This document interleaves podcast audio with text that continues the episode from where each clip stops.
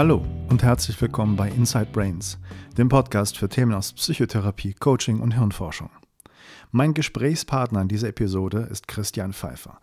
Er gilt als bekanntester deutscher Kriminologe und ist häufig befragter Experte in Talkshows bundesdeutscher Medien, wenn es um Themen wie Rechtsextremismus unter Jugendlichen oder um Medienkonsum und Gewalttätigkeit geht. Als ehemaliger Direktor des KfN, des Kriminologischen Forschungsinstituts Niedersachsens, hat er maßgeblich Anteil an der wissenschaftlichen Weiterentwicklung der Kriminologie. Von 2000 bis 2003 war er niedersächsischer Justizminister für die SPD. Christian Pfeiffer ist als streitbarer Diskutant gefürchtet. In diesem Interview jedoch zeigt sich eine ganz andere Seite. Ich habe selten ein so offenes und persönliches Gespräch führen können, insbesondere mit jemandem, der in der Öffentlichkeit häufig vehementen Angriffen ausgesetzt ist. Wir sprechen in dieser intensiven Stunde unter anderem darüber, wie wichtig eine solide Datenbasis für politische Diskussionen ist, wie sein Lebensweg zum Direktor des KfN aussah, und besonders interessant dabei ist, dass alles begann mit einer Initiative für Zeitungen für Strafgefangene in bayerischen Gefängnissen. Und zur Sprache kommt das Thema der Gewalt an Kindern in Deutschland und wie die Lage im Vergleich aktuell dazu in den USA aussieht. Hintergrundinfos zu diesem Gespräch gibt es auf matthiaswitfurt.de und ich wünsche wie immer viel Spaß beim Hören und jetzt direkt zum Gespräch. Herr Pfeiffer, ich danke Ihnen erstmal für die Zeit und die Bereitschaft, äh, mitzumachen und ein Interview zu führen.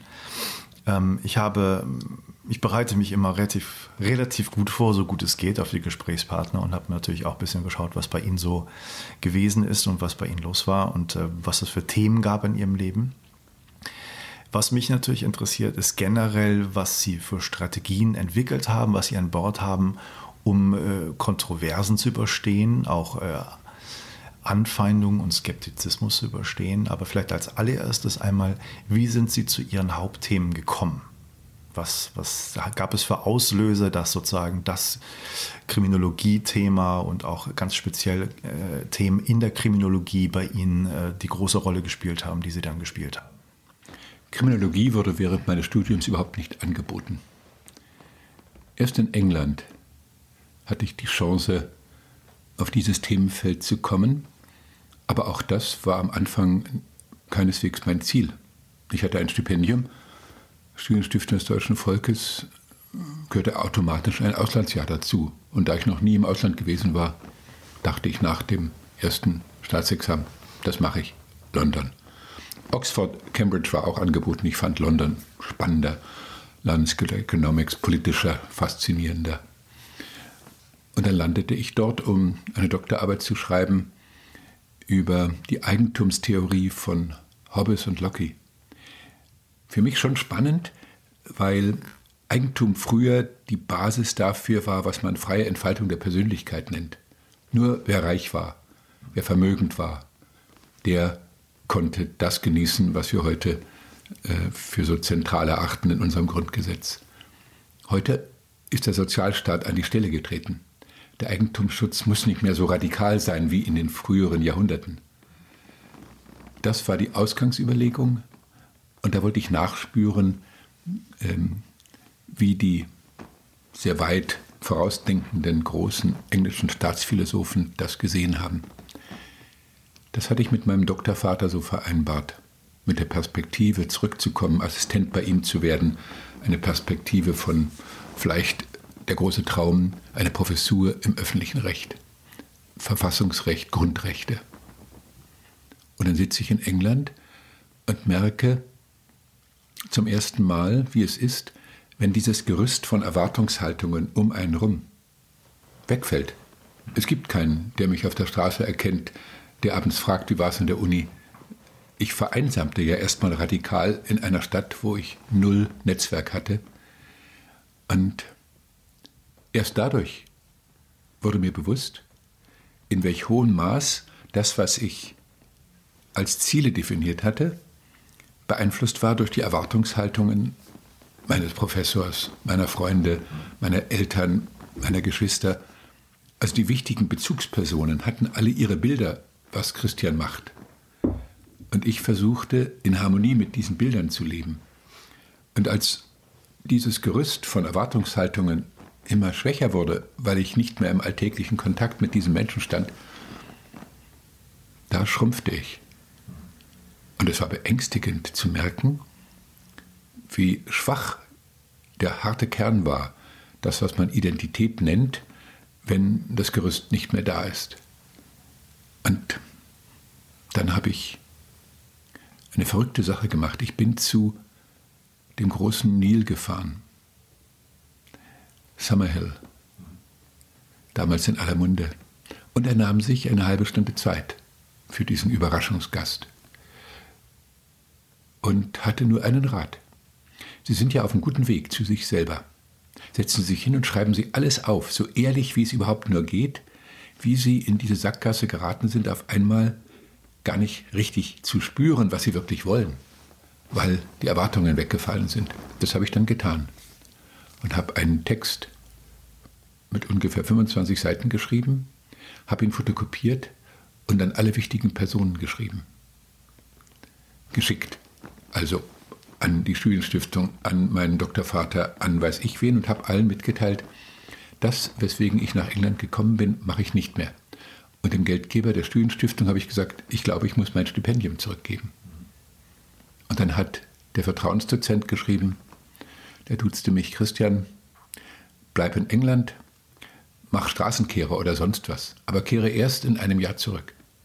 Das ist eine große Chance und lass dich auf diese Krise ein. Da kommt schon was bei raus. Und dann war ich frei. Hatte ein Jahr vor mir ohne vorgegebene Inhalte und habe zum Beispiel Vorlesungen eines berühmten Psychologen besucht, Ising. Ähm, der schrieb Bücher Crime and Personality, wo er dann schrieb, dass es im großen Teil alles ererbt ist.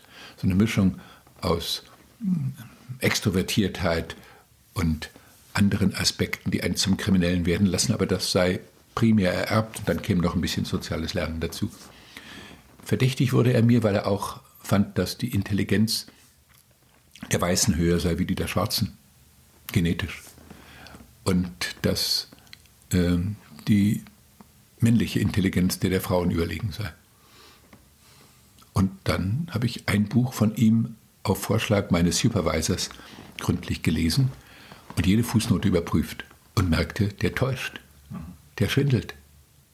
Der erfindet seine Welt, wie er sie braucht und schreibt ein Buch Crime and Personality, was Schrott ist. Und habe darüber äh, einen etwa 30-seitigen Text verfasst. Damit war ich voll beschäftigt über Wochen, weil das alles recherchieren. Ich ja, ich habe ja nicht Sozialwissenschaften gelernt. Ich war ja ein gelernter Jurist und begebe mich jetzt ähm, auf die Reise zu den Gedanken eines verrückten jüdischen Professors, der aus Deutschland geflohen war, aber Thesen vertrat, wie sie die Nazis großartig fanden. Im Widerstand gegen Herrn Eising bin ich ein Kriminologe geworden. Ähm, mein Supervisor war großartig, unterstützte mich, schickte diesen Text an Eising er reagierte gar nicht. Dann hat er ihm nochmal geschrieben und gesagt, ich denke, ich werde das vielleicht irgendwo veröffentlichen. Dann wurde Eising wachgerüttelt, aber trotzdem alles das, was er an Erwiderung brachte, war dummes Zeug. Und ich bin in einen Masterkurs eines großartigen Professors gegangen über Kriminologie und habe den Rest des Jahres damit verbracht, in diese unbekannte Welt der Sozialwissenschaften einzusteigen. Und dann kam ich zurück nach Deutschland und dachte, damit will ich jetzt was anfangen. Bin zu einer Bewährungshelferin gegangen und habe sie gefragt, ob ich ehrenamtlich sie unterstützen könnte, indem sie mir besonders schwierige Klienten abgibt, weil ich ja Zeit habe, mich intensiver dem Einzelnen zuzuwenden. Und dann hm, gab es in Bayern eine Besonderheit, dass sogar das Gericht jemand als Laie, als Bewährungshelfer bestellen konnte. Und da wurde ich dann hauptamtlicher Bewährungshelfer eines, also nur für diese eine Person wurde ich vom Gericht ernannt. Diese Person war sehr klug. Ein Schauspieler, der bei Fassbinder auf der Bühne gewesen war und aus Eifersucht mit einem zu Requisite gehörenden Messer seiner Geliebten zu Leibe rückte und sie duckte sich weg und kriegte den Stich in den Rücken und war querschnittsgelähmt und er kam für zehn Jahre ins Gefängnis. Ähm, das war mein Proband. Er darbte nach Lesestoff. Fernsehen gab es keins, Radio gab es nicht. Naja, zum Bayern 1 von früh bis spät, friss Vogel oder stirb, das gab es aber sonst nichts an differenzierter Information. Und deswegen habe ich ihm eine Zeitung geschenkt. Süddeutsche Zeitung. Für ein Jahr. Zum Geburtstag. Und dann passierte etwas, was mein Leben umgekrempelt hat. Ähm, die damalige Freundin, sinnigerweise hieß sie Christiane, passte so schön, trennte sich von mir. Rückblickend gesehen zurecht. Sie brauchte noch Freiheit, musste sich noch ausprobieren, war fünf Jahre jünger. Und ich war auch zu kontrollierend und besitzergreifend. Ich habe viel gelernt durch diese Trennung. Ich versank in Selbstmitleid, grauenhaft. Ein blinder Freund, Freund aus der Studienstiftung, sagte, Christian, das kann nicht so weitergehen mit diesem sich hängen lassen. Du gehst ja auch nicht mehr zu deinen Referendarpflichten. Ähm, und mm, ich glaube, wir müssen uns treffen und reden. Okay, morgen in der Mensa, in der Cafeteria. Da stand ich zu früh und nehme trotz alles Kummers die Schönheit und den Charme einer bajuwarischen jungen Frau vor mir wahr. Dirndlkleid und ungeheure Temperament. Und jemand ruft laut, Christiane, bringst mir einen Kaffee mit und sagt, ja, mache ich. Und das war dann klar, der muss ich folgen. Wir landeten im Kino. Aber weiter ging es nicht, weil sie einen Freund hatte. Also sagte ich, ich habe ja nichts zu verlieren. Ähm, lad mich zum Essen ein, wenn der Kerl da ist. Ich will meinen Gegner kennenlernen. Das hat sie gemacht. Rhetorische Pfauenräder schlagen. Wir saßen uns gegenüber und jeder versuchte, sie zu beeindrucken. Er wusste, worum es ging. Er ahnte es. Sie kriegte Kopfweh von diesem Ping-Pong-Spielen der beiden und verschwand im Bett ohne einen von uns. Wir blieben übrig und entdeckten auf einmal lachend, was wir für einen Blödsinn gemacht hatten. Fingen an zu reden, öffnen eine weitere Flasche Wein von ihr und beschließen nachts um zwei, keine Gegnerschaft mehr. Du bist der mit älteren Rechten, ich gebe auf. Ein Freund gewinnen ist mehr wert, als diese vage Aussicht, Christiane zu erobern. Ähm, und dann haben wir, er war schon Journalist beim Fernsehen, hatte eine Büchersendung, wo er gerade Heinrich Böll und Günter Grass interviewen konnte. Toller Typ. Ich hatte rhetorisch gegen den bei diesem Wettstreit nichts zu gewinnen. Er war einfach zu gut. Etwa mal ein bisschen jünger als ich. Und hm, dann kommen wir auf die Idee, dass wir beide eine Initiative gründen, wo Strafgefangene eine Zeitung kriegen. Und wie? Naja, da müssen wir einen Promi finden, der das macht. Ähm, Heinemann war gerade Bundespräsident geworden, vorher Justizminister, Strafvollzugsreform. Der wäre der Richtige. Mich hat es getroffen, Münzwurf. Ich rufe an im Bundespräsidialamt, lande bei einem jungen Beamten, der für Bürger zuständig ist, erzähle ihm meine Geschichte, dränge ihm meine Telefonnummer auf in der Illusion, der Heinemann ruft mich zurück und er lacht und sagt, also das geht überhaupt nicht so, Sie schreiben einen Brief bitte und so, aber die Nummer habe ich notiert, aber das passiert sowieso nicht. Und dann schreiben Sie einen Brief und dann sehen wir mal. Und dann braucht man Zufall. Aber manchmal ist ja der Zufall das Fällige, was einem zufällt. An dem Tag will Heinemann eine Info vom obersten Chef dieses jungen Beamten. Der ist krank, der Stellvertreter. Der ist auf Reisen. Dann der junge Mann. Zum ersten Mal steht er vor lauter Schreck und ähm, vor lauter Befangenheit kriegt er kein Wort raus vom Bundespräsidenten. Der will ihn auflockern. Ach, Sie sind ja eigentlich zuständig für die Bürger draußen im Land, so Vereine und Initiativen. Gibt es irgendwas Neues, was Sie mir berichten wollen? Er erzählt meine Geschichte. Heinemann fragt, und haben Sie die Nummer von dem jungen Mann? Ja, die habe ich. Er rennt zurück, holt die Nummer. Ich sitze in der WG beim Frühstück, erzähle die Niederlage, die aber dann in einer Freundschaft endete. Und äh, Bundespräsident sei ich komplett gescheitert, war eine Illusion, dass man am Telefon einen Bundespräsidenten kriegt. In dem Augenblick klingelt es. Einer geht ran, kommt zurück und sagt, Christian, der Herr Bundespräsident, ich zeige ihm den Vogel. Es war Herr Heinemann, seiner Sekretärin und dann er.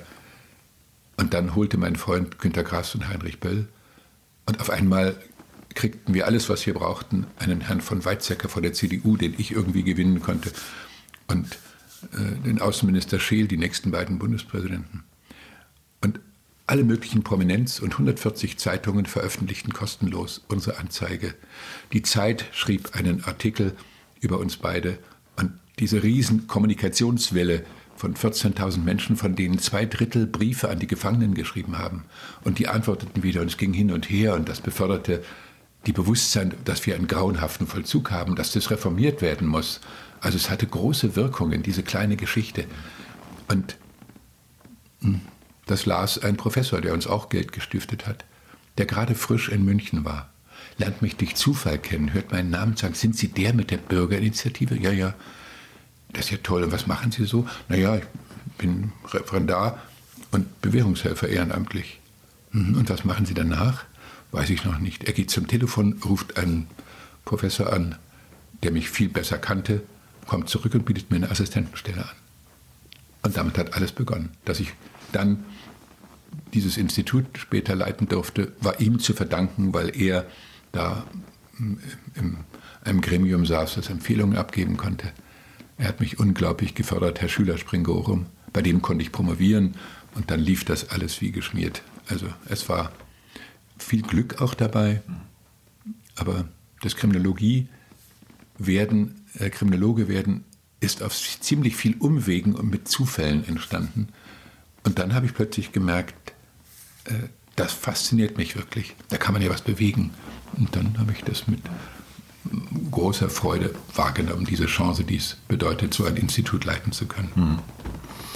Also das sind wahrscheinlich auch Wege, die glücklicherweise so verlaufen sind, wie sie verlaufen sind, weil es da noch keine vorgefertigten Bahnen gab, um sowas zu werden. Gab es denn von dem reinen Fachgebiet schon in England, in den USA viel Literatur, viel Forschung oder war das auch da erst am Entstehen? Nein, nein, die waren weit voraus. Die amerikanische Forschung dominierte die Kriminologie, die englische im Schlepptau der Amerikaner äh, war auch weiterentwickelt. Deutschland hatte gar keine große Tradition in der empirischen Forschung. Schon, es gab überall mm, Lehrstühle für Strafrecht und Kriminologie, wo die Leute dann auch was erzählten. Aber wir waren Entwicklungsland, was Kriminologie angeht. Mhm.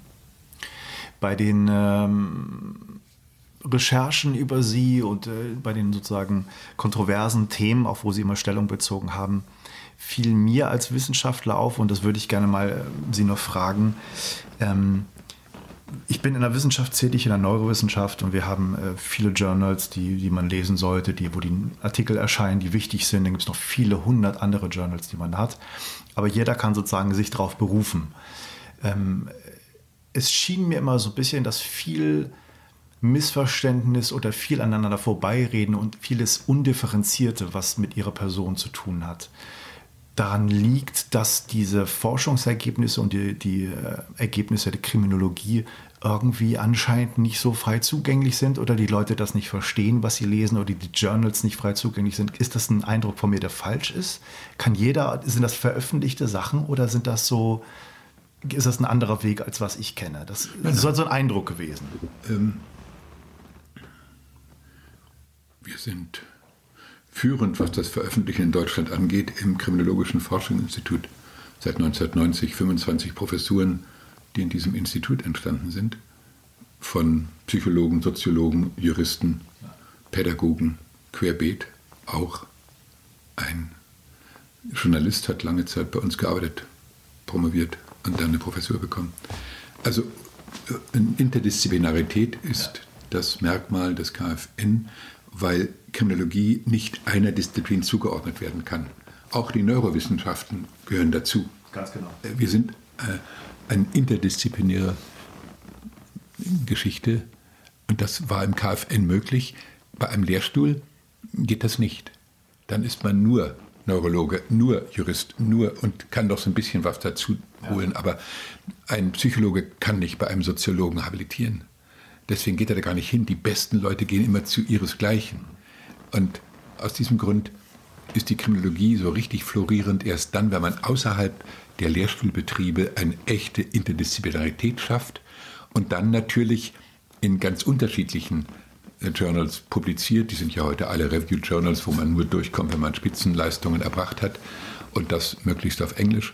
Also äh, das äh, haben wir im hohen Maß betrieben, aber ähm, das erreicht ja nicht die Medien, die Politik. Da schreibt man in seinem Elfenbeinturm der Wissenschaft für die eigene Karriere. Ähm, mein Spezialgebiet war es, diese komplexen Botschaften der Wissenschaft verständlich in die Medien zu bringen.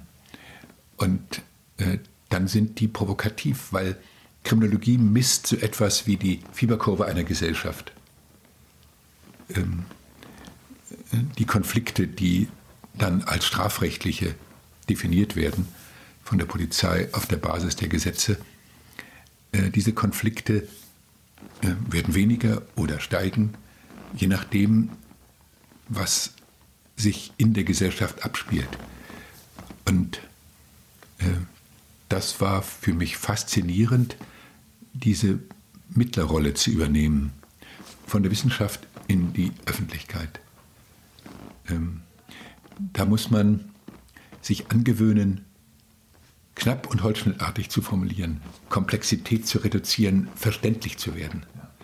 Man muss Emotionen rüberbringen und wenn ich Reden gehalten habe, sie leben nicht von den Zahlen, sie leben von den Geschichten. Ich bringe immer eine Mischung von Informationen, die nüchterne Zahlen sind, aber den dahinterstehenden Veränderungsfaktoren. Also wenn die Jugendgewalt beispielsweise in den letzten acht Jahren um 50,4 Prozent abgenommen hat, die Zahl irritiert die Menschen. Und dann kommen die Erklärungen über Einzelstories, über Fragen äh, der Migration, der gesellschaftlichen Außenseiter ähm, und der Bedeutung von Definitionsprozessen, äh, dass man Leute stigmatisieren kann, sie fertig macht, ihnen keine Entfaltungschancen mehr gibt. Und man lernt äh, das extreme Beispiel kennen der Ohnmacht, die sich dann dramatisch auswirkt in Richtung auf, also die, die, die Kombination von Ohnmacht, von Kränkung, von Isolation, von Diskriminierung endet, wenn man Pech hat, in Amok und Terror. Das, wovor die Menschen am allermeisten Angst haben im Augenblick. Das kann man wissenschaftlich sehr komplex analysieren und man muss es dann aber schaffen, es in die Gesellschaft zu transferieren, weil nur dann ändert man Dinge. Ähm, ähm, sehr früh hatte ich erkannt die destruktive Wucht elterlichen Schlagens und elterlicher Lieblosigkeit. Und dann war der Ausgangspunkt die Rede von Astrid Lindgren bei der Verleihung Friedenspreis des deutschen Buchhandels 78. Das hat mich schon sehr fasziniert, was ich da im Deutschlandfunk beim Autofahren hörte und später nachgelesen habe. Wurde die Rede ja veröffentlicht von der Frankfurter Rundschau damals. Ähm und dann hat man einen Hebel. Wenn es gelingt, das zu ändern, durch Öffentlichkeitsarbeit, durch Emotionen, nur so schafft man es.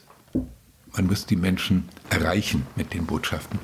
Und dazu muss man die Komplexität von Wissenschaft in klare Aussagen einbetten und dann kann es gelingen. Ja, also wenn ich das richtig verstehe, Sie haben sich auch immer ähm, als, als jemand gesehen, der eine Art Herold ist von den Dingen, die man wissenschaftlich untersucht. Ja, Sonst ist es Transfer in die Öffentlichkeit. Ja, also ohne, ohne diese Herold-Funktion kann man es bleiben lassen. Ja. Dann macht man Karriere wegen schöner Aufsätze und ein paar netten Büchern, die man geschrieben hat, aber man verändert nicht äh, in der Gesellschaft die Faktoren, die Kriminalität erzeugen, ohne ähm, die Auseinandersetzung mit den entscheidenden Faktoren kann man es bleiben lassen. Und das war die große Chance äh, dieses Instituts. Ja im Grunde etwas, was die Medien ja auch machen, in meinem Gebiet ja ganz genauso in der Hirnforschung, wo etwas natürlich immer verkürzt dargestellt werden muss, weil es einfach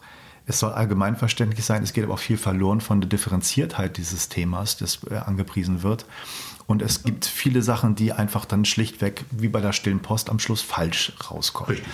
Und es gibt eine Gratwanderung, denke ich, äh, gibt diesen schönen Satz, äh, die, die Plura von Daten ist nicht Anekdoten, den ich sehr schwierig und falsch finde, weil gerade auch in der Medizin und vielen anderen Fächern sind Einzelfälle immer da gewesen, um etwas zu verändern. Das ist ein dummer Satz. Ein ganz dummer Satz, würde ich auch sagen. Aber es ist trotzdem eine Gratwanderung, denke ich doch, Einzelfälle nach Vorder in den Vordergrund zu bringen, Geschichten zu erzählen, notwendigerweise rhetorisch und, und in die Öffentlichkeit zu bringen, aber doch mit diesen Geschichten Art Beispiele und Präzedenzfälle zu bringen, wo andere Leute wieder andere Präzedenzfälle bringen können. Also das ist schon eine, eine gewisse, ja, eine Balance, die man irgendwie finden muss. Die Balance liegt darin, dass man, wenn man vereinfacht und auf eine Geschichte reduziert, dass man dafür eine breite Datenbasis braucht, ja. dass diese Geschichte eine Symbolgeschichte ist. Man kann sie nicht erfinden oder aus dem Bauch heraus entwickeln. Ja. Nein, man braucht, damit man standhaft bleibt bei all der Kritik, die einem dann entgegenschlägt, wenn man provokativ auftritt. Man braucht die sichere Basis. Und dann ist man unangreifbar und es ist immer noch stressig, wenn ich in Magdeburg in einer Kirche stehe und vorher sagen mir Leute am Telefon, drei an der Zahl, die Botschaft, also sie gehen senkrecht in die Kirche rein und sie kommen waagrecht wieder raus. Das werden sie nicht lebend überstehen. Meinen ersten Auftritt in Ostdeutschland, als ich darauf aufmerksam gemacht hatte, in Radiointerviews, Fernsehinterviews, in einem Artikel im Spiegel, also ein großes Essay, was ich da schreiben konnte, über die Auswirkungen davon, dass Kinder in der DDR ihre Individualität in der Kinderkrippe, im Kindergarten einfach nicht leben konnten. Dass das eine Gleichmacherei war, ähm, dass das eine Vergewaltigung von Kinderseelen war, was da stattgefunden hat. Natürlich gab es glückliche Ausnahmen und manche sind bei Großmuttern aufgewachsen und waren nicht in der Kinderkrippe, aber die Regel war, im Alter von zwölf Monaten muss Mutter wieder arbeiten, Kind geht in die Krippe und muss an diesem Tag, wenn es der Krippe abgegeben wird, weil dort keine Windeln bereitstehen, sauber sein.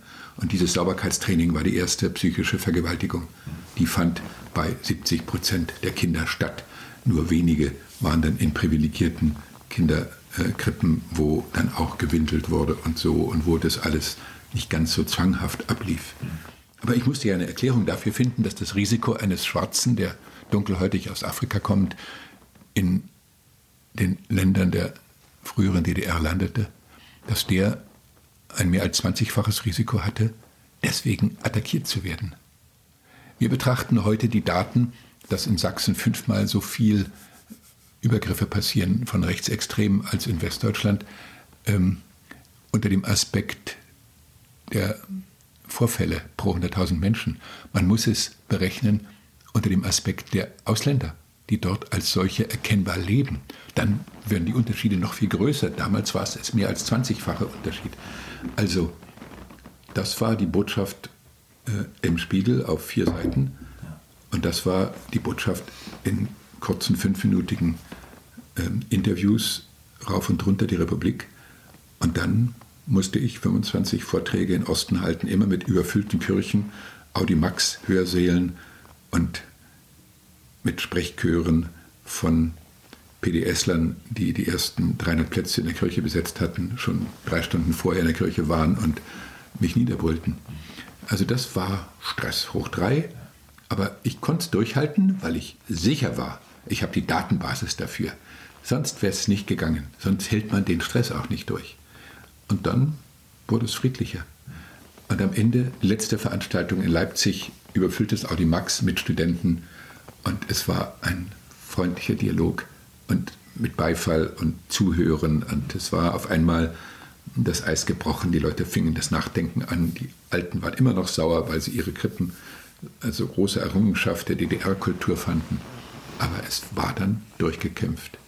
Also solche Phasen hat es immer mal wieder gegeben. Das war die intensivste äh, an Kampf, ja. die ich äh, durchstehen musste. Es gab dann nochmal eine andere Kampfgeschichte, aber nur gegen eine Organisation, gegen die Bischofskonferenz, als es um den sexuellen Missbrauch von Kindern durch Priester ging.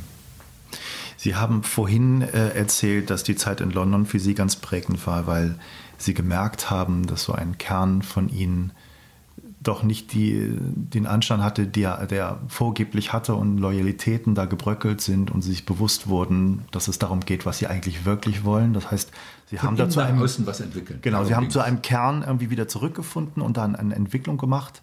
Und ich nehme mal an, ähm, dass so wie Sie es jetzt schildern, die Kontroversen und die, die ähm, Anfeindungen, auch wo es um Drohungen gegen Leib und Leben geht, haben Sie gesagt, halten Sie nur durch, weil Sie einen Kern haben, nämlich Daten Sie haben sowas äh, realitätsbezogene Sachen. Genau. Ist das das Einzige, was Sie da äh, durch, äh, durchlebt? Was, was, was gibt noch für Faktoren, die, die so, Sie stärken? Eltern. Meine Eltern. Ihre Eltern. Hm? Ich hatte einen Vater, der einer der wenigen Überlebenden vom 20. Juli ist. Ein einfacher Soldat zu Beginn des Krieges, dann wegen Rommel eine steile Karriere ähm, und dann das Entsetzen über das, was die Nazis machen, als er aus Afrika zurückgekehrt, äh, plötzlich den hässlichen Krieg mitkriegte im Osten. Erschießungen, ähm, äh, da war er nicht beteiligt, aber er kriegte mit, was da lief. Und er wurde immer zweifelnder. Und dann hat er diese Zweifel artikuliert gegenüber vertrauenswürdigen Kollegen. Und dann gab es im Offizierskreis, wo er inzwischen gelandet war, ehrliche Gespräche. Und dann wurde er gefragt, ob er eine kleine Rolle übernimmt. Nur die Rolle, das Mikrofon militärisch abzusichern, von dem aus nach einem erfolgreichen Attentat einer der Verschwörer die Rede ans Volk hält, ohne dass die SA sofort das unterbinden kann. Ja. Und dazu hat man ein äh, Mikrofon technisch alles vorbereitet und es brauchte dann auch noch eine kleine Truppe, die den Zugang sichert, falls es kritisch wird. Und diese kleine Truppe sollte mein Vater leiten und dann hat er einfach Glück. Angriff englischer Flieger oder amerikanischer auf die Bahnlinie, mit der er von unserem kleinen Dorf, wo ich herkomme, Biegen, Landkreis Frankfurt oder nach Berlin. Diese Zugstrecke war plötzlich blockiert und er musste dann ein Auto akquirieren, aber die Flüchtlingsströme auf den Straßen äh, verhinderten, dass er einigermaßen rechtzeitig an dem Treffpunkt ankam. Und als er ankam, warteten die Soldaten und im Radiolautsprecher kam von oben Attentat gescheitert, alle Leute verhaftet und er konnte nur sagen, von uns weiß ja keiner was. Wir gehen alle nach Hause und wenn wir Glück haben, wird niemand erfahren, welche Aufgabe wir hatten und er hat überlebt. Aber er hatte Kraft. Es war ein sehr authentischer, äh, warmherziger, starker Vater. Ähm, ein bisschen manchmal autoritär, aber nicht wirklich. Ich, meine Mutter war zu stark.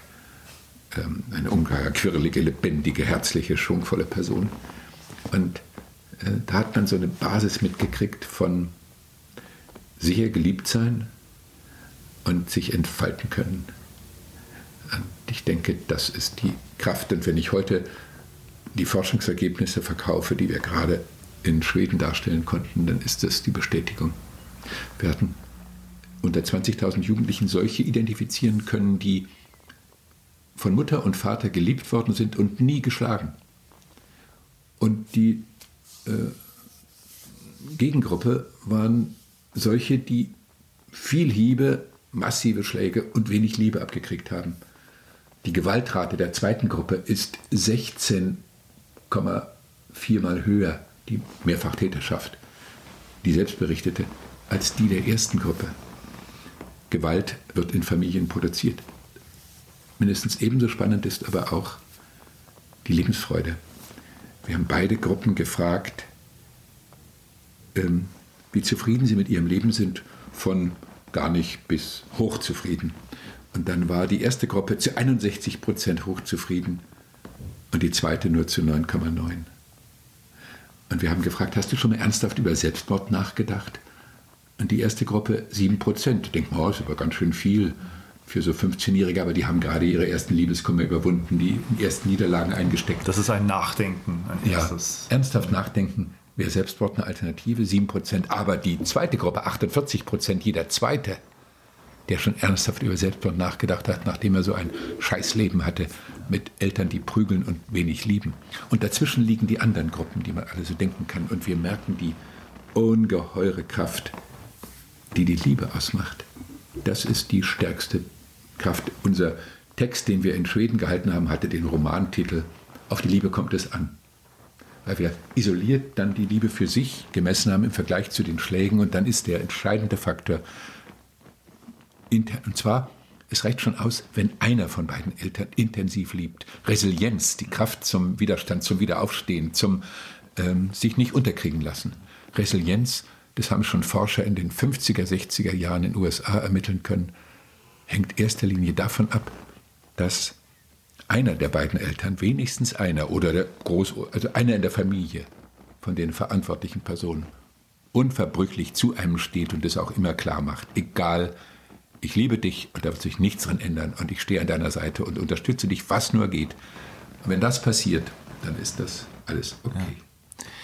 Ich habe ähm, Bezug auf das Thema und mich würde Ihre Meinung sehr interessieren, in den letzten Jahren an einem Forschungsprojekt über sexuelle Gewalt an Kindern selber gearbeitet und mit Pädophilen, also mit den Tätern zu tun gehabt und kann aus meiner Perspektive nur bestätigen, dass zumindest bei sexueller Gewalt, ähm, wenn es Teufelskreise in der Gesellschaft gibt, dann gibt es den da ganz häufig, dass die selber Gewalt erfahren haben und Natürlich. das weitertragen. Das haben wir empirisch nachgewiesen. Richtig. Und auch gerade, was Sie auch schon sagen, bei körperlicher Gewalt, es gibt ja diese, dieses sehr tolle Buch, letztes, vorletztes Jahr von dem äh, Pathologen der Charité, dem Zirkus, glaube ich. Ähm, bin nicht ganz sicher, ob der Name richtig ist. Ähm, wo es um körperliche Gewalt gegen Kinder in Deutschland geht und da auch beschrieben wird, dass diese Teufelskreise, dass Eltern gewalttätig zu Kindern sind, die heranwachsen, Erwachsene werden, wieder selber Kinder kriegen ja, und das weitertragen. Ein Fehler, der Gute. Der Gute ist fasziniert von den Leidensfällen, mit denen er sich auseinandersetzen muss ja. als Arzt und er nimmt die Misshandlung an den Körpern wahr und wie sich das auf die Seelen der Kinder auswirkt. Aber er hat den Überblick verloren. Er hat nicht in seinem Buch dargestellt, dass das Risiko von Kindern in Deutschland durch die eigenen Eltern getötet zu werden um 54 Prozent rückläufig ist. Das kann man nicht machen. Er hat ein Riesendrama gemacht, als ob alles schlimmer wird. Und das geht nicht. Man muss, selbst wenn man leidend, mitempfindend, empathisch verbunden mit den Opfern, sich zu ihrem Anwalt macht. Man darf nicht aus dem Auge verlieren, warum das alles weniger wird. Die Kindestötung hat drastisch abgenommen. Und das zu verschweigen, um der Reklame willen für die eigenen Schreckensbotschaften ist nicht verantwortlich. Deswegen bin ich ein Gegner dieses sonst tollen, engagierten Arztes, der wunderbar mit seinen Patienten umgeht, aber der sich hat überrollen lassen von dem Leiden und, ähm, und dann bei den Fachleuten nicht fragt, wie ist der Gesamttrend. Und der Gesamttrend ist positiv. Und woher kommt das?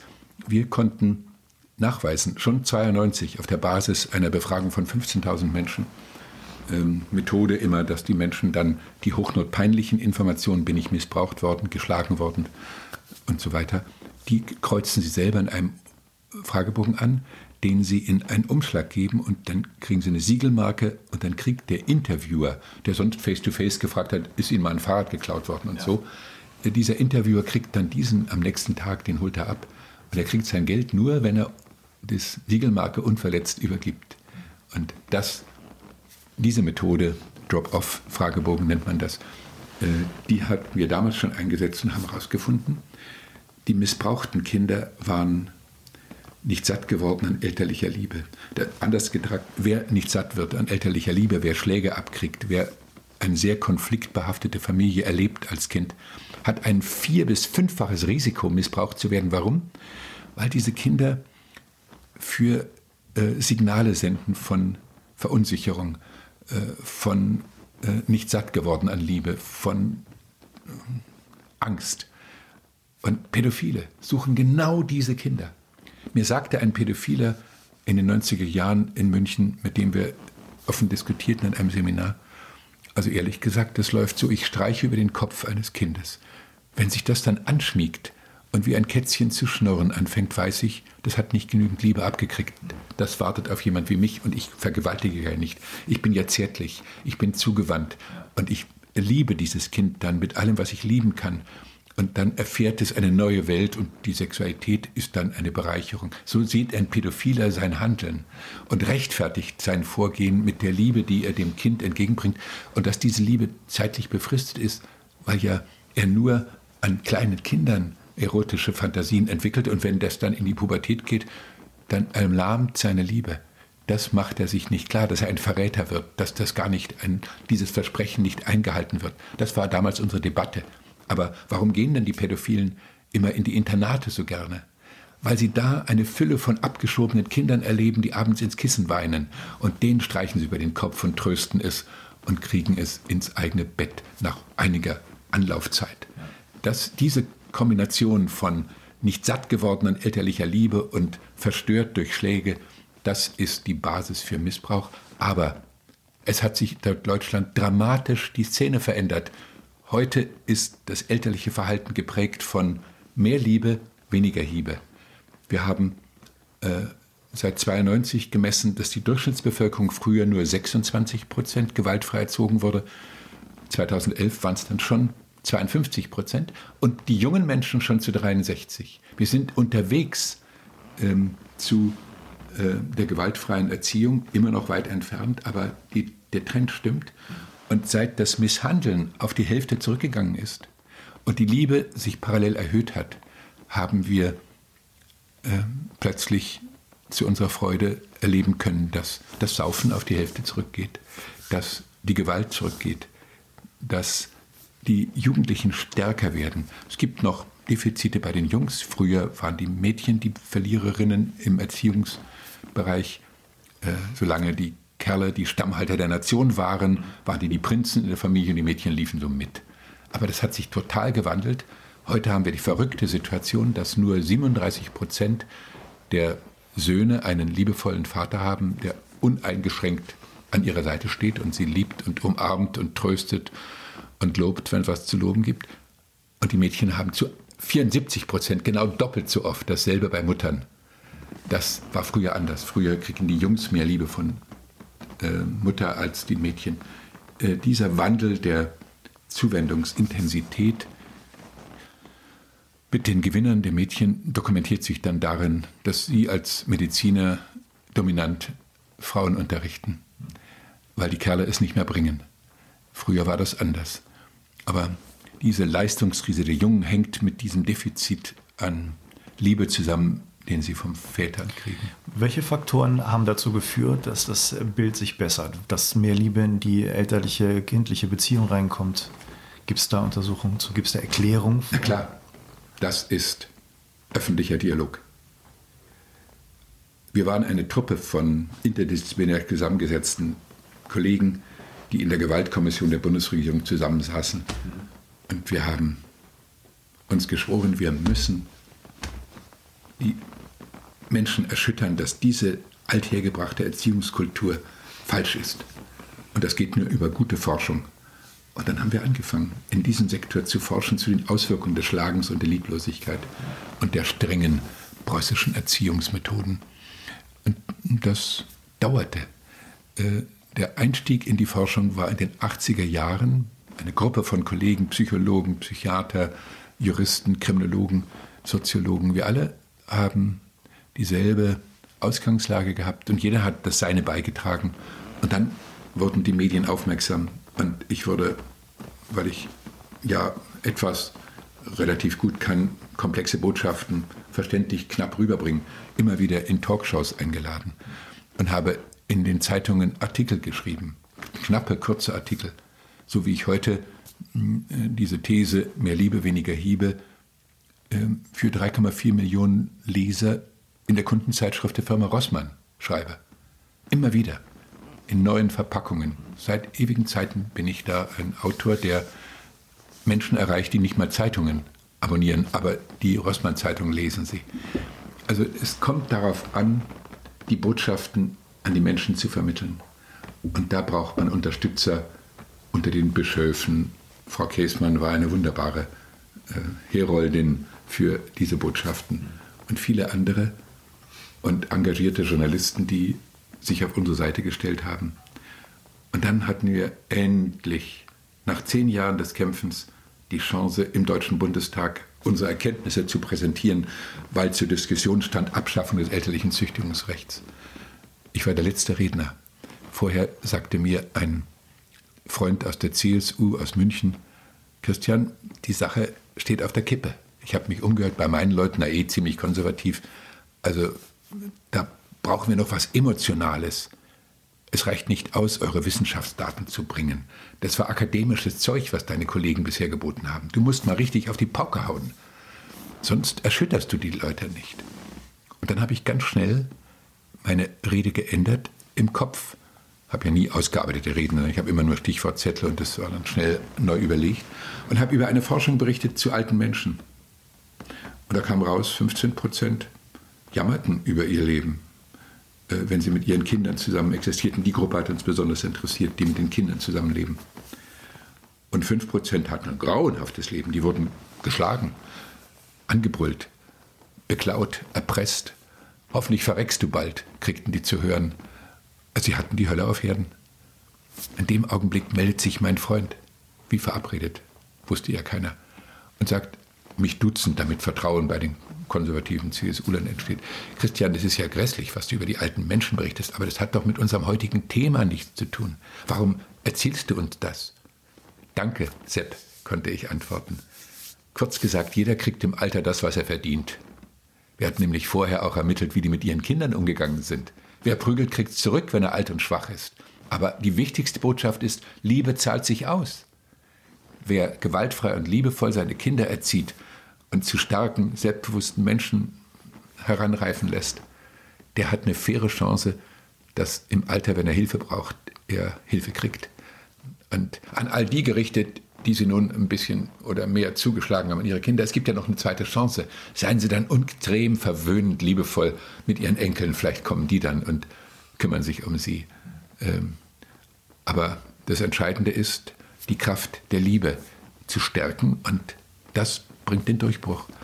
Und letzte Woche sagt mir eine Kollegin aus dem Institut, Christian, ich habe ganz neue Daten, die werden dich nicht überraschen, aber jetzt haben wir sie auf breiter Front ermittelt.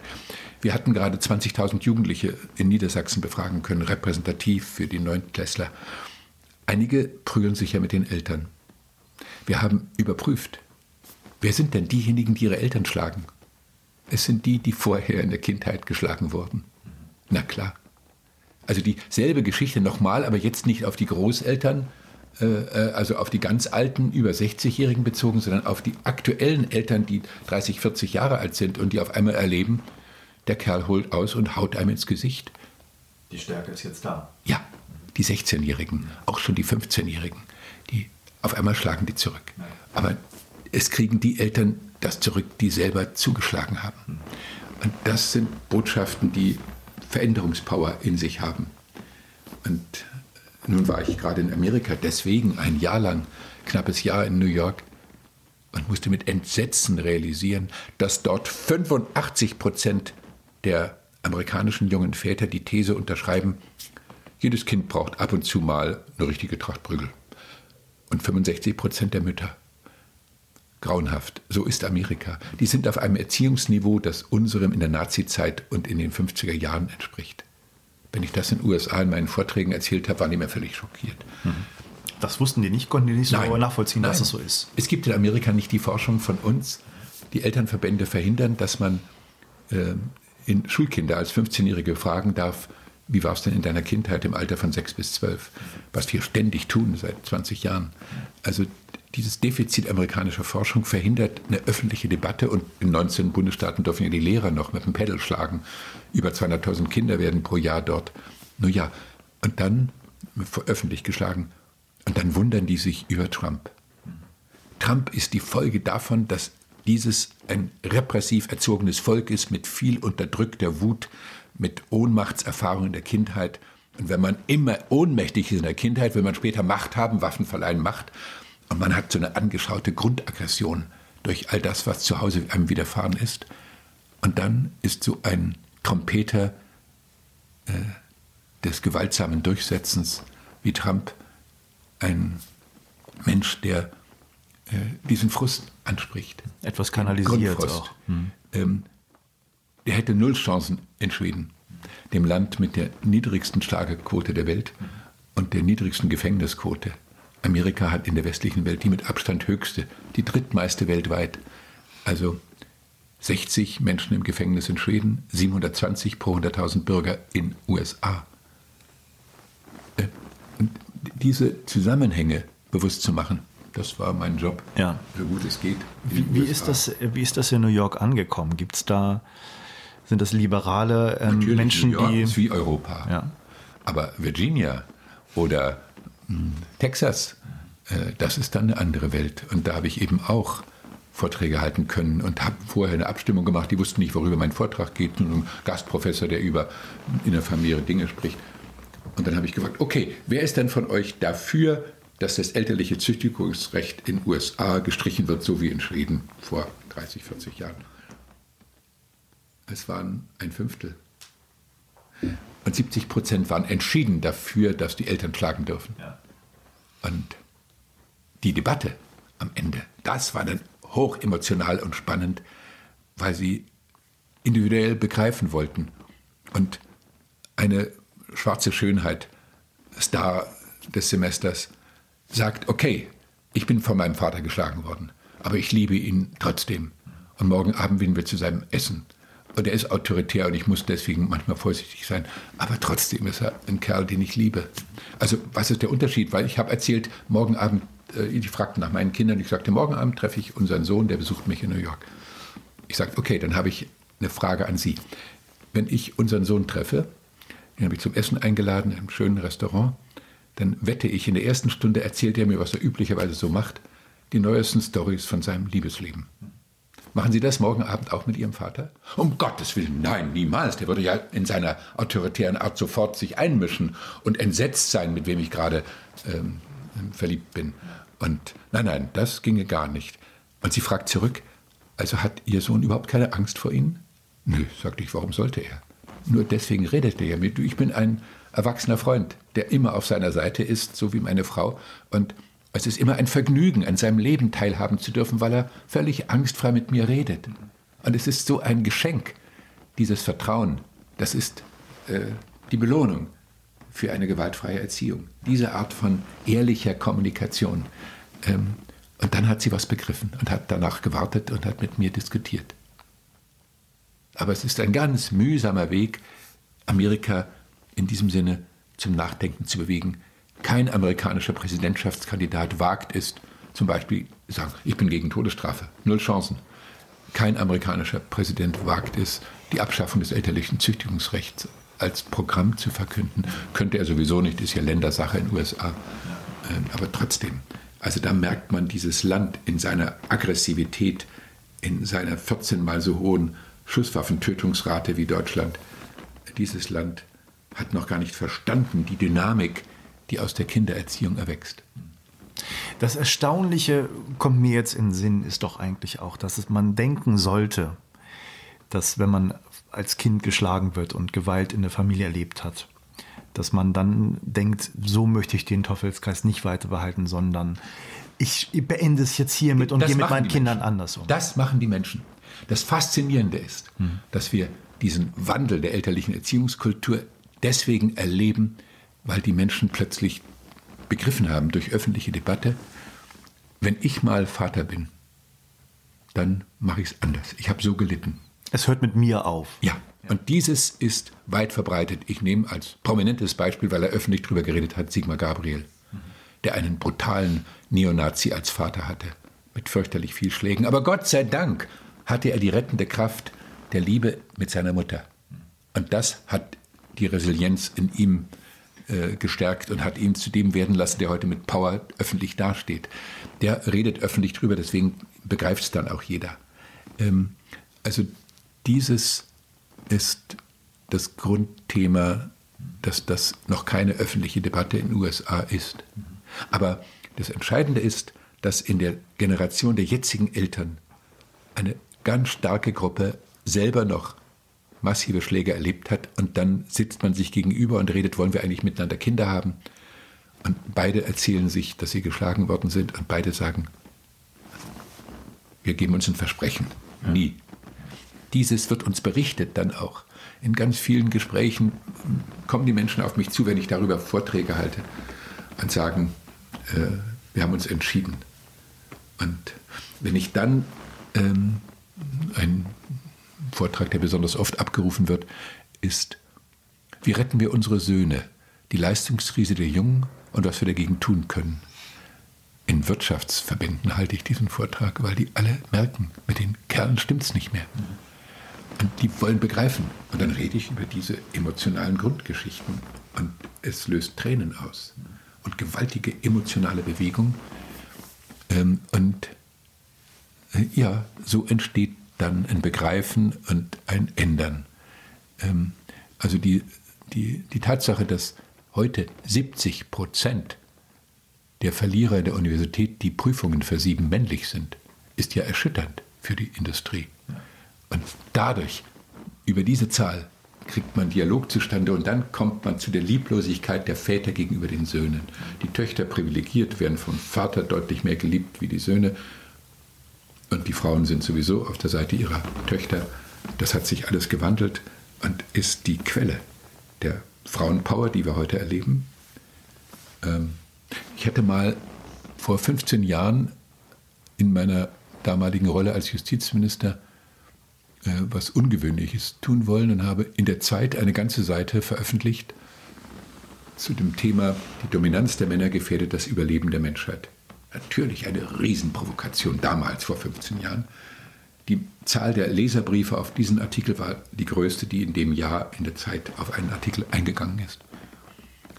Ähm, aber nur mit solchen Provokationen bewegt man was. Das ist meine alte Erfahrung. Man muss in bestimmten Situationen ganz klar Flagge zeigen und die Widerstände provozieren und eine öffentliche Debatte erzeugen und dann entsteht daraus Nachdenken und Veränderungsprozesse. Also das ist schon eine Grunderfahrung meines Lebens geworden, dass die Kampfauseinandersetzungen die entscheidenden sind für ähm, die Wirkung, die man mit wissenschaftlichen Befunden erreichen will. Und deswegen äh, auch die Motivation immer wieder da ist, sich darauf einzulassen, weil Sie wissen, so können Sie das äh, ja, erreichen. Man muss äh, provozieren, man muss äh, Leute auch deutlich benennen, die eine andere Position haben und sich mit ihnen streitig auseinandersetzen. Und äh, nehmen wir als anderes Beispiel, wir stellen fest, je gläubiger evangelische Freikirchler, evangelikale Christen sind, umso mehr prügeln sie ihre Kinder. Weil sie die Bibel wörtlich umsetzen. Wer seinen Sohn liebt, der schlägt ihn. Ähm, und das Weiße Band, dieser Film, der hat damals die Gemüter sehr bewegt. Das war der Auslöser, dass wir das erforscht haben. Wir hatten 45.000 Jugendliche, die wir befragen konnten. Und da haben wir gedacht, jetzt ist die Chance, auch die kleinen Gruppen in, ihren, äh, in ihrer Religiosität zu erfassen und dann die Wirkung. Und dann gab es einen Aufschrei der Empörung bei den Bischöfen und bei den Gemeinden und so weiter. Und heute gibt es einen Arbeitskreis von Pfarrern, die sagen, wir, äh, wir agieren nicht mehr als Anwalt des Schlagens, sondern als Anwalt der gewaltfreien Erziehung in diesen Gemeinden. Oder wir kriegen raus, je religiöser muslimische Eltern sind, umso stärker ähm, ist die Macho-Kultur bei den Söhnen ausgeprägt. Und dann halte ich darüber einen Vortrag in der Moschee, äh, in, in dem Audimax in Göttingen vor etwa 1000 Zuhörern über Macho-Kultur, die wir importiert haben aus verschiedensten Ländern, Arab, arabischen Ländern und so weiter. Und dann kommt der Imam der Moschee von Göttingen. Und ich denke, der wird mir jetzt aber Zoff geben und sagt, großartiger Vortrag, Herr Pfeiffer, kommen Sie bitte zu mir ich habe ja eine türkischstämmige Gemeinde, ähm, und halten Sie einen Vortrag über den Import türkischer Macho-Kultur nach Deutschland und wie wir dieselbe überwinden können. Und dann sage ich, ich komme nur, wenn die Frauen auch. Aber selbstverständlich sind die Frauen dabei. Alle sind eingeladen, es wird rappelvoll werden. Und dann war es türkische Fernsehen und Hürriyet und alle möglichen dabei. Und es wurde eine riesen Veranstaltung, wo ich begriffen habe, das heißt Pascha Kultur auf Türkisch. Und das Schöne war, ich kriegte noch ein paar Informationsfragen, aber dann haben die untereinander gestritten, dass sie fast aufeinander losgegangen wären. Es, der Imam stand neben mir und sagte, Herr Pfeiffer, so sollte es sein. Die müssen endlich darüber streiten, dass sich was verändern muss. Und dann ging das in die türkischen Medien. Ich durfte vor zwölf Millionen Zuschauern in der Türkei in einer Talkshow das einbringen, äh, als Provokateur. Und dann wurde ich als Nazi beschimpft und sonst was alles. Und dann stand Cem Özdemir, der auch eingeladen war, auf und sagte, der ist kein Nazi, sondern der bringt nur das, was die Jugendlichen angekreuzt haben. Dass sie dreimal so oft misshandelt worden sind in türkischen Familien in Deutschland wie die einheimischen Deutschen. Das prägt. Und wenn wir das nicht ehrlich akzeptieren, dass er nur der Bote ist und ihn nicht zu behandeln wie im alten Sparta, wo der Bote einer schlechten Nachricht geköpft wird, dann haben wir was gelernt. Er war großartig. Ich habe ihn dadurch äh, als Freund gewonnen. Äh, bis heute. Also ähm, diese Provokationen sind nötig. Und nur das bringt dann die Debatten. Wir sehen in Hannover, wo wir die bestbeforschte Jugend Deutschlands haben, weil wir seit 98 immer wieder mit demselben Fragebogen die Jugendlichen befragen, immer die neunten Klassen, dass die Macho-Kultur der türkischstämmigen männlichen Jugendlichen von früher ein Drittel auf heute 10 Prozent zurückgegangen ist. Und die Gewaltrate von früher 32 auf 13, die selbstberichtete Gewaltrate. Wir haben einen kulturellen Lernprozess, den wir dokumentieren können in sich ändernden Grundeinstellungen und Verhaltensweisen. Gerade bei denen, vor denen alle so Angst haben, bei den jungen Muslimen. Das macht Mut und gleichzeitig haben wir gerade wieder in Riesenzahlen Muslime importiert. Naja, das ist erstmal schwierig, weil die alle aus so einer Macho-Kultur kommen, aus Syrien, Irak und so weiter. Wir haben es schon mal geschafft, wir werden es wieder schaffen müssen, da im Dialog zu kommen und sich zu streiten. Und wir brauchen dafür die hier lebenden, gut verankerten, integrierten Muslime, die den Neuankömmlingen vermitteln. In diesem Land, wo die Frauen genauso viele Rechte haben und eine weibliche äh, Bundeskanzlerin ist, die sich sehr fair und akzeptierend gegenüber den Flüchtlingen verhalten hat das ist Frauenpower in diesem Land. Also da sind wir äh, falsch gewickelt in unseren Ländern zu Hause. Das haben wir hier begriffen. Wenn wir diese Partnerschaft initiieren können, ähm, dann schaffen wir auch diesen neuen Import von Macho-Kultur. Die ähm, jeweiligen Regierungen, Merkel, Schröder, Kohl, haben, hat, die, haben die das äh, Institut konsultiert? Waren die regelmäßig? Ja, jemand, Immer. der gefragt hat und, und äh, Eine meiner gebeten hat. Freude wurde äh, der bayerische Innenminister Beckstein. Mhm. Und als er als Ministerpräsident war, hat er uns aktiv unterstützt, dass wir da in Bayern die Forschung machen konnten und so. Nein, die Konservativen waren immer offen. Beispiel. Ähm, 1991, frisch gebackene Jugendministerin Merkel. Ich sitze mit ihr auf einem Podium ich erzähle ein bisschen was, dann kommt sie zu Wort und hat so einen Zettel dabei, den ihr das Ministerium aufgeschrieben hat und erzählt ziemlich viel Stuss. Ähm, DDR geprägten Unsinn. Nicht in der Wirklichkeit der westlichen Welt angekommen. Ich muss sie höflich, aber deutlich korrigieren und sagen, die Fakten stimmen nicht, deswegen stimmen auch die Folgerungen nicht. Die Fakten sind so. Und sie hört zu nimmt einen Zettel, schreibt heimlich was drauf, gibt ihn mir unter den Tisch. Und da steht drauf, ich glaube, Sie haben recht, aber ich kann mir jetzt hier nicht öffentlich widersprechen. Wollen wir zum Abendessen gehen? Toll. Drei Stunden Gespräch beim Abendessen. Und dann durfte ich für Sie eine Rede schreiben für den nächsten Bundesparteitag der CDU äh, über Jugend. Und es entstand Vertrauen und bis heute ist das äh, immer wieder möglich, ähm, sie anzusprechen und kritisch Dinge loszuwerden. Und nein, ähm, man verändert nichts gegen die Konservativen. Man muss sie gewinnen. Ähm, und wenn man die gewonnen hat, dann ist alles erreicht. Also dass äh, die Konservativen verteufeln, sie zur Karikatur machen, sie attackieren, schafft nur Verteidigungshaltung und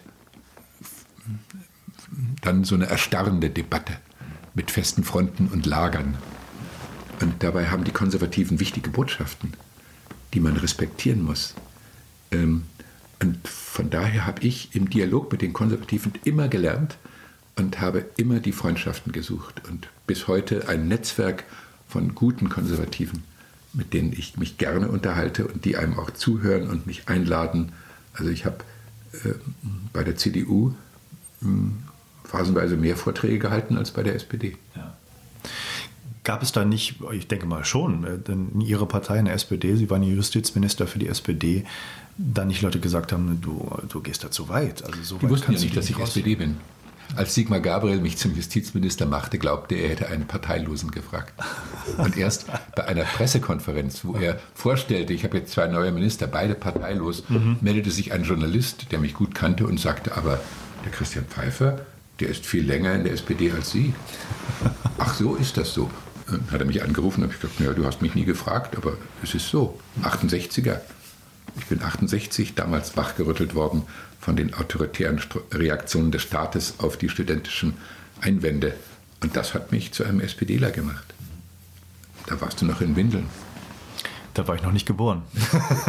also Sigmar Gabriel. Ach so, ja. Ja, ähm, die äh, ich kann mir vorstellen, dass es auch ein schwieriges Spagat war zwischen Justizminister sein für die SPD und für die Regierung Sigmar Gabriel und auch mit dem Kriminologischen Institut ja eigentlich parteiübergreifend forschen zu müssen. Man kann ja Wissenschaften nicht am Parteibuch festmachen. War aber überhaupt kein Problem. Okay. Null. Ähm, also das war eine positive Erfahrung, dass man ähm, die Menschen überzeugen kann, auch in einer solchen Rolle und die alten Erfahrungen stimmten. Ich habe in meiner Zeit als Minister mehr Reden gehalten als das ganze restliche Kabinett zusammen. Weil ich überall im, im Land eingeladen worden. Ich bin 60.000 Kilometer gefahren pro Jahr mit einem tollen Fahrer, mit dem ich mich immer menschlich wunderbar verstanden hatte. Also es war eine große Chance, äh, in der neuen Rolle ähm, dadurch ganz andere Bevölkerungsgruppen zu erreichen. Und Konflikte mit der Partei hat es nie gegeben, ähm, sondern eine Fülle von offenen Türen, aber eben auch immer im respektvollen Umgang mit der anderen Seite. Im Parlament war das manchmal nur sehr erschwert, weil dort extrem hart und verletzend miteinander umgegangen wird. Also die Parlamentskultur war ein Schock für mich. Das war wirklich niedriges Niveau von Debatte, unter der Gürtellinie oft. Und alle Parteien. Die Grünen waren, möchte ich ein bisschen ausnehmen, die war etwas kultivierter im Kämpfen. Nicht mit dem Säbel oder der Keule, sondern mit dem Florett. Rhetorisch waren sie eleganter. Aber die SPD und die CDU haben sich behagt in einer Weise, die ich noch nie so erlebt hatte. Also das war mir entsetzlich. Dann habe ich ähm, eine systematische Analyse gemacht und habe aus den Handbüchern der Biografie über jeden Abgeordneten eine Hilfskraft darauf angesetzt, systematisch die Biografien auszuwerten. Und dann kam raus, die größten Schreihälse ähm, waren auf die, die keine Alternative als die Politik hatten. Die waren sehr früh, bevor sie überhaupt einen Beruf ausgeübt haben, Partei-Indianer geworden hauptberufliche Partei-Indianer. Und die noblen Leute in der Opposition und in der eigenen Fraktion waren eher die unabhängigen Bürgerhäuptlinge, die quereinsteigend aus einer Position als Unternehmer, als Rechtsanwalt, als Chefarzt gesagt haben, ach, jetzt mache ich aber mal Politik. Das waren die souveränen Typen, die, äh, wenn die Angst vor der Niederlage kommt, zu sagen, naja, dann gehe ich halt wieder zurück in meinen alten, was ich gelernt habe. Also ich habe gelernt, dass die ähm, Leute, die sehr jung in die Politik einsteigen, ein enormes Risiko der Abhängigkeit eingehen und dann aus Verlustängsten, ich bin ja eine Nullnummer, wenn wir verlieren, ähm, brutal werden, verbal. Und das, dann hatte ich plötzlich eine Erklärung, ja. äh, diese Unterscheidung von Parteiindianern und abhängigen Parteiindianern und souveränen Quereinsteigern, den Bürgerhäuptlingen, die, ja, da habe ich es dann ein bisschen verstanden, da konnte ich damit anders umgehen. Mhm. Der, ähm, die Zeit als Justizminister, gab es etwas, worauf Sie stolz sind, was Sie durchgesetzt haben konnten äh, in der Zeit mit mehr Macht, mit mehr Befugnissen, was in Bezug zur, zum Thema vorher stand mit Gewalt gegen Kinder? Gibt es da also, etwas? Ja, also ähm, äh, da waren Möglichkeiten in vielen kleinen äh, Initiativen, die man über den Bundesrat voranbringt. Aber die großen Themen war, dass ich eine Opferhilfe aufgebaut habe, die jetzt 15 Jahre alt wurde und kürzlich durfte ich da mich feiern lassen, weil das einmalig in Deutschland geblieben ist, dass es hauptamtliche Opferhelfer in jedem Staatsanwaltschaft gibt, äh, die in enger Kooperation mit dem Weißen Ring äh, die Opferhilfe ungeheuer intensivieren konnten. Das ist ein Modell geworden, was bis heute steht. Das zweite war Schlichten statt Richten, Mediation. Bin ich nach Harvard gegangen, habe 14 Tage Ausbildung gemacht, die beste, die man weltweit kriegen kann. Mit dem Privileg, da bin ich nur reingerutscht. Die haben eine vier Jahre Warteliste für Anwälte und andere. Aber ich durfte sofort rein, weil ich als Minister gesagt habe, ich bringe eure Botschaft nach Deutschland. Und dann haben die mich sofort reingelassen und dann habe ich noch eine zweite Ausbildung in der Columbia Universität gemacht bei den besten amerikanischen Ausbildern und die alle nach Deutschland geholt und für Richter, Staats, also für, die, für Staatsbedienstete, habe ich Mediation verkauft. Die Justiz muss lernen, schlichten statt richten. Und das ist ein großartiges Konzept geworden, was bis heute Ausstrahlung hat und äh, die Justiz bereichert hat. Also das waren zwei Elemente, die ungeheuer schön waren, wo man die Freiheit als Minister so Innovation reinzubringen nutzen konnte. Und das Dritte war, ich war jetzt zuständig für die Zivilgesellschaft. Warum? Weil ich vor genau jetzt 20 Jahren die erste deutsche Bürgerstiftung in diesem Raum gegründet habe. Drei Freunde eingeladen zum Weintrinken abends, vorher Abendessen im Esszimmer drüben und dann hier. Und ich habe gesagt, wird ein teurer Abend. Und dann haben wir gesagt, warum? Naja, ich erzähle euch eine Geschichte. Ich war in New York, habe dort die Community Foundation als Bürgerpower kennengelernt und habe ihnen gesagt, das können wir auch. Die haben auch mal ganz klein angefangen. Also wenn jeder von euch heute Abend zwischen 3.000 und 5.000 D-Mark unterschreibt, dass er das zahlen wird, wenn wir es schaffen, äh, dann bitte ich euch beim nächsten Mal jeder einen mitzubringen. Da sind wir acht. Und dann werden wir 16. Und dann wird es größer. Und dann hatten wir tatsächlich 150.000 D-Mark zusammen von 31 Leuten mhm. und haben eine extreme lange Wartezeit gehabt, bis die Behörden begriffen haben, das ist eine Stiftung und das hat demokratische Strukturen und eine ganz andere äh, Selbstdefinition äh, wie Stiftungen sonst.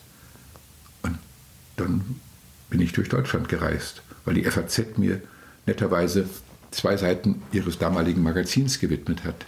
Idee, die Zeit reichen, die Geld reichen, die Ideen reichen. Und einen Hut bringen in jeder Stadt, in jedem Landkreis und Bürgerpower mhm. organisieren für Jugend, Kultur, Sozialprojekte, Flüchtlingsintegrationsprojekte und so weiter. Und das fing ganz klein an. Und als ich äh, vor zwei Wochen geehrt wurde, weil es 20 Jahre her ist, gab es in Berlin eine Großveranstaltung mit 300 Leuten und mhm. da durfte ich auf die Bühne und da wurde ein Film gezeigt, weil ich vor vier Jahren eine Fahrradtour zugunsten von den Deutschen Bürgerstiftungen gemacht habe, von Wismar bis München, 35 Bürgerstiftungen besuchen, abends einen Vortrag halten über Jugend und was Bürgerstiftungen tun können und am nächsten Morgen wieder weiterradeln, 35, 50, 60 Kilometer zum nächsten Bürgerstiftung und dann wieder einen Vortrag halten und so. Das war fünf Wochen meine Beschäftigung und hat unglaublich Spaß gemacht, weil man ja überall dieselben Typ Menschen kennenlernt. Offene, äh, herzliche, schwungvolle Personen, die sagen, wir müssen uns bündeln. Und als ich da in Berlin war, kam die jetzige Vorsitzende der Bürgerstiftung Hannover und sagte, Christian, in diesem Jahr schon bis jetzt drei Millionen zusätzlich. Natürlich ist es heutzutage nicht mehr aufs Kapital, sondern Spenden, weil wir so niedrige Zinsen haben. Aber wir können Dinge bewegen, es ist einfach eine Freude. Und wir sind inzwischen bei den vielen Unterstiftungen, die wir haben, bei 15 Millionen in Hamburg, die sind bei über 45 Millionen. Und so breitet sich Bürgerpower aus. Und das war meine Freude als Minister, das stützen zu können. Weil ich dann Minister für Zivilgesellschaft war. Und dann habe ich eine Umfrage machen können und alles Mögliche, was man als Wissenschaftler so nicht kann. Also die äh, zwei Jahre und drei Monate als Minister waren eine extrem erfüllte, positive Zeit. Mhm. Und dann bin ich zurückgegangen und habe meine Lehre aufgeben können an der Uni, weil das das Privileg eines ausscheidenden Ministers ist. Er muss nicht in den alten Job zurück. Ich war nur noch Direktor des KfN. Das hat dem Institut gut getan und es hat sich verdoppelt von den Einnahmen her. Und es war nur Gewinn. Dadurch, dass ich mich mal für eine kurze Zeit in die Politik begeben konnte, bin ich Gabriel mein Leben lang dankbar, dass der diese verrückte Idee hatte, jemand ohne jede politische Erfahrung in so einen Job zu setzen.